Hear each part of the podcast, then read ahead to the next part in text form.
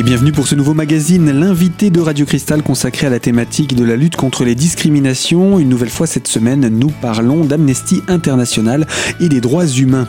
Dans le cadre d'une conférence proposée par Amnesty International, Francis Perrin, membre d'Amnesty International France, est venu pour répondre à cette question. C'était d'ailleurs le thème de la conférence, les droits de l'homme, encore une nécessité, point d'interrogation.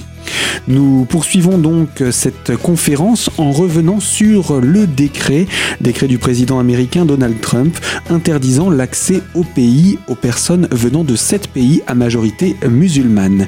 Nous retrouvons donc Francis Perrin pour poursuivre sur ce sujet. Comme vous le savez, ce décret a trouvé aux États-Unis, heureusement, une très forte opposition de la part de certains secteurs de la société civile américaine, de la part d'un grand nombre d'associations, d'organisations non gouvernementales, dont Amnesty International aux États-Unis. Et il y a eu des procédures judiciaires, et ce décret a été bloqué par différents tribunaux aux États-Unis, ce qui est extrêmement important. Le président Trump et son administration a publié peu de temps après un deuxième décret qui disait à peu près la même chose. Il n'était plus question de sept pays, mais seulement de six. Ils avaient enlevé l'Irak, mais il restait les six autres que j'ai cités. Le fond est elle même, simplement la rédaction était beaucoup plus habile pour essayer d'éviter une censure de la part des tribunaux américains, comme cela avait été le cas pour le premier décret. Là encore, opposition, heureusement aux États-Unis et dans le reste du monde, opposition de certains secteurs de la société civile, des associations, des organisations non gouvernementales, les mêmes, dont la nôtre aux États-Unis, procédure judiciaire, ce décret a été mis de côté temporairement, mais maintenant, sur le fond, on entre dans le dur. Au moment où nous parlons, ce décret a commencé à être examiné sur le fond, et pas seulement sur la forme, par certains tribunaux américains, et nous allons voir ce qui va se passer sur ce décret, sur le fond, aux États-Unis, dans les jours et dans les semaines qui viennent. Qu'est-ce qui, pour M. Trump, et ceux qui le soutiennent justifiaient ou justifient ce décret. La lutte contre le terrorisme. Évidemment, le terrorisme, c'est bien sûr, là encore, de très graves violations des droits humains. Et un État a le droit et même le devoir de lutter contre le terrorisme pour protéger ses ressortissants et tous ceux qui vivent sur le territoire du pays en question. La lutte contre le terrorisme est un devoir pour les États. Mais ces États ont le devoir de lutter contre le terrorisme en respectant les droits humains. Si on lutte contre le terrorisme qui viole les droits humains en violant les droits humains, évidemment, le message que l'on envoie est un petit peu compliqué, est un petit peu brouillé. Et dans le cas de ce décret, le premier qui a été mis de côté, le deuxième, qui est toujours d'actualité malheureusement, il y avait cette justification. Nous voulons lutter contre le terrorisme, donc nous voulons empêcher des personnes qui sont des terroristes ou qui pourraient être des terroristes d'entrer sur les territoires américains. Et on estime donc, à travers ce décret, euh, que ceux qui sont des terroristes, ce sont surtout des musulmans venant de six ou sept pays à travers le monde. Même si d'ailleurs, quand on regarde les statistiques officielles américaines, à commencer par celles du FBI, dont il est beaucoup question, comme vous savez, aux États-Unis, par rapport à M. Trump pour d'autres raisons qui n'entrent pas dans le sujet de cette conférence, mais quand on regarde les statistiques du FBI, on s'aperçoit que ces six pays ne correspondent pas du tout forcément aux statistiques de personnes recherchées ou condamnées pour terrorisme aux États-Unis depuis de nombreuses années. Et que par contre, certains autres pays, par exemple l'Arabie saoudite, qui ont fourni un certain nombre, et je ne dis pas que tous les Saoudiens sont des terroristes, évidemment, mais qui ont fourni un certain nombre de terroristes, notamment ceux du 11 septembre 2001, curieusement ne figurent ni dans ces sept, ni dans ces six pays, dans le premier et dans le deuxième décret. Ce qui donne quelque idée sur euh, l'orientation politique derrière ce genre de, ce genre de texte. Nous avons appris tout récemment qu'en Indonésie, deux homosexuels avaient été condamnés dans la province de Latché à recevoir 85 coups de bâton chacun. Pour quel crime? Relation sexuelle consentie entre adultes. 85 coups de bâton pour chacun. Parce que la province de Latché, en Indonésie, à un code pénal, entre guillemets, islamique, qui prévoit des châtiments corporels pour différents délits, entre guillemets, ou crimes, entre guillemets, dont des relations sexuelles consenties entre adultes, dont des relations sexuelles entre adultes non mariés, le jeu, la vente d'alcool, la consommation d'alcool, je passe, il y a une longue liste. Ça, c'est en mai 2017, en Indonésie. Ce n'est pas il y a plusieurs siècles ou il y a plusieurs dizaines d'années. Voilà donc également l'exemple de pays qui n'ont pas adopté les droits humains ou la Convention des droits de l'homme. Nous allons retrouver dans quelques instants Francis Perrin pour poursuivre cette conférence organisée par Amnesty International. Alors surtout, restez connectés à Radio Cristal pour la suite de notre magazine L'invité, consacré à la thématique de la lutte contre les discriminations.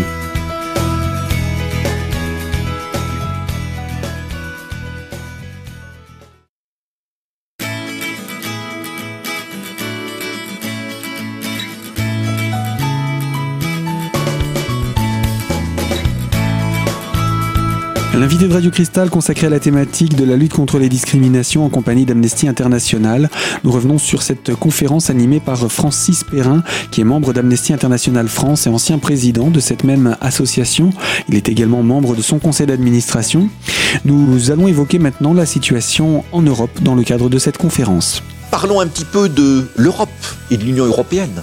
Ce n'est pas la même gravité, heureusement, mais comme vous le savez, certains pays membres de l'Union européenne, et je vais en évoquer un pour des questions de temps, la Hongrie, a depuis quelques mois, plusieurs mois, quelques années, fait preuve d'une évolution très inquiétante en matière de respect, ou plutôt de non-respect des droits humains, avec des euh, mesures très discriminatoires et très dangereuses prises là encore contre les réfugiés, les demandeurs d'asile et les migrants, des mesures très inquiétantes contre la société civile, en Hongrie même, contre certaines associations, contre une fameuse université, considérée comme trop critique par rapport au régime hongrois actuel, contre des groupes minoritaires dans la société hongroise.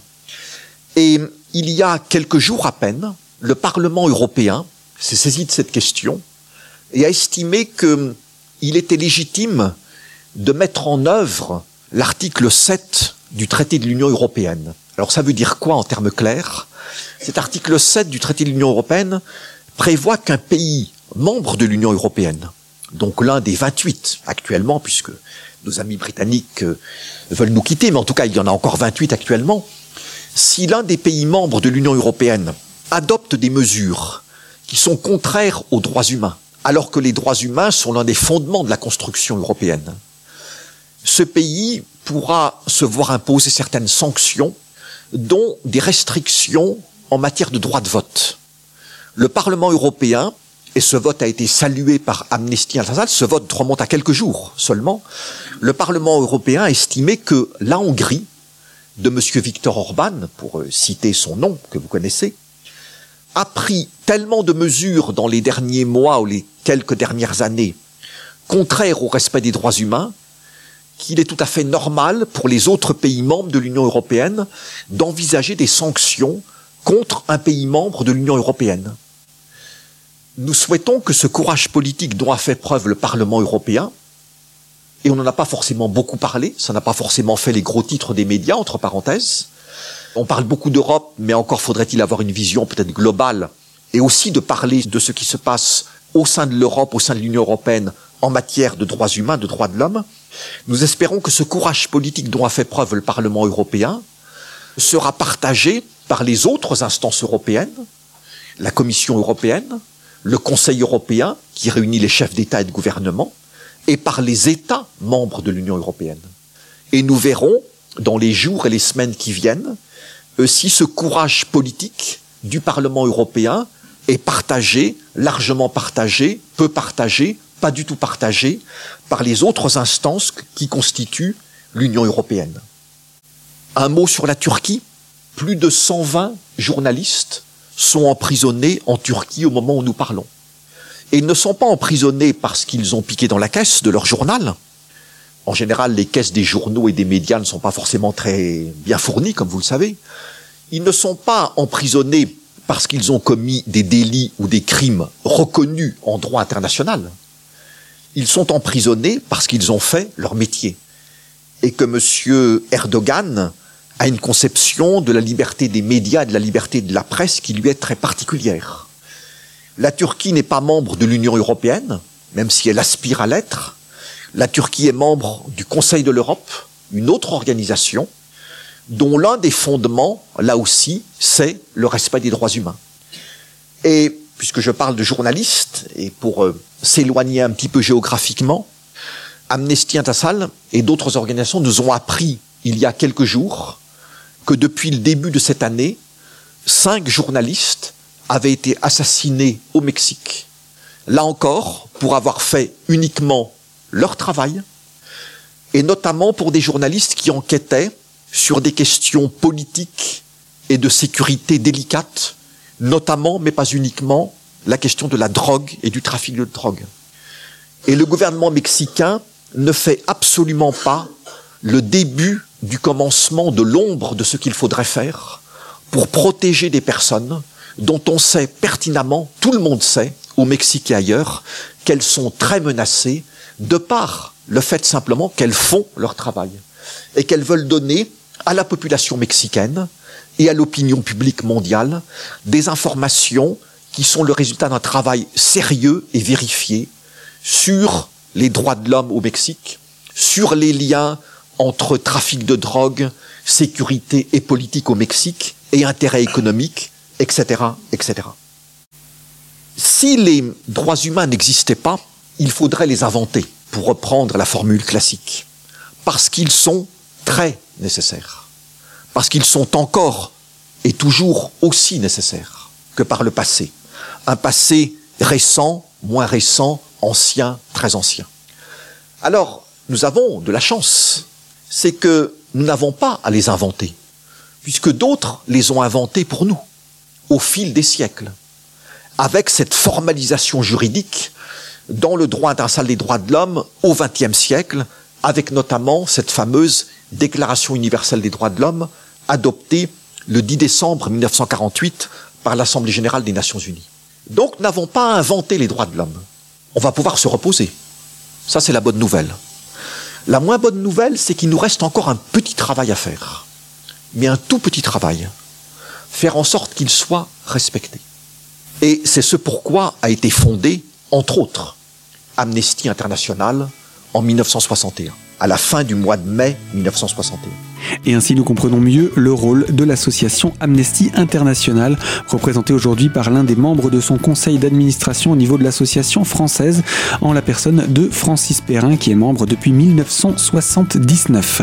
Les droits de l'homme, encore une nécessité, tel était le thème de cette conférence à laquelle participait Francis Perrin. Je vous propose de le retrouver dans quelques instants pour la troisième et dernière partie de cette conférence. Alors à tout de suite sur les antennes de Radio Cristal.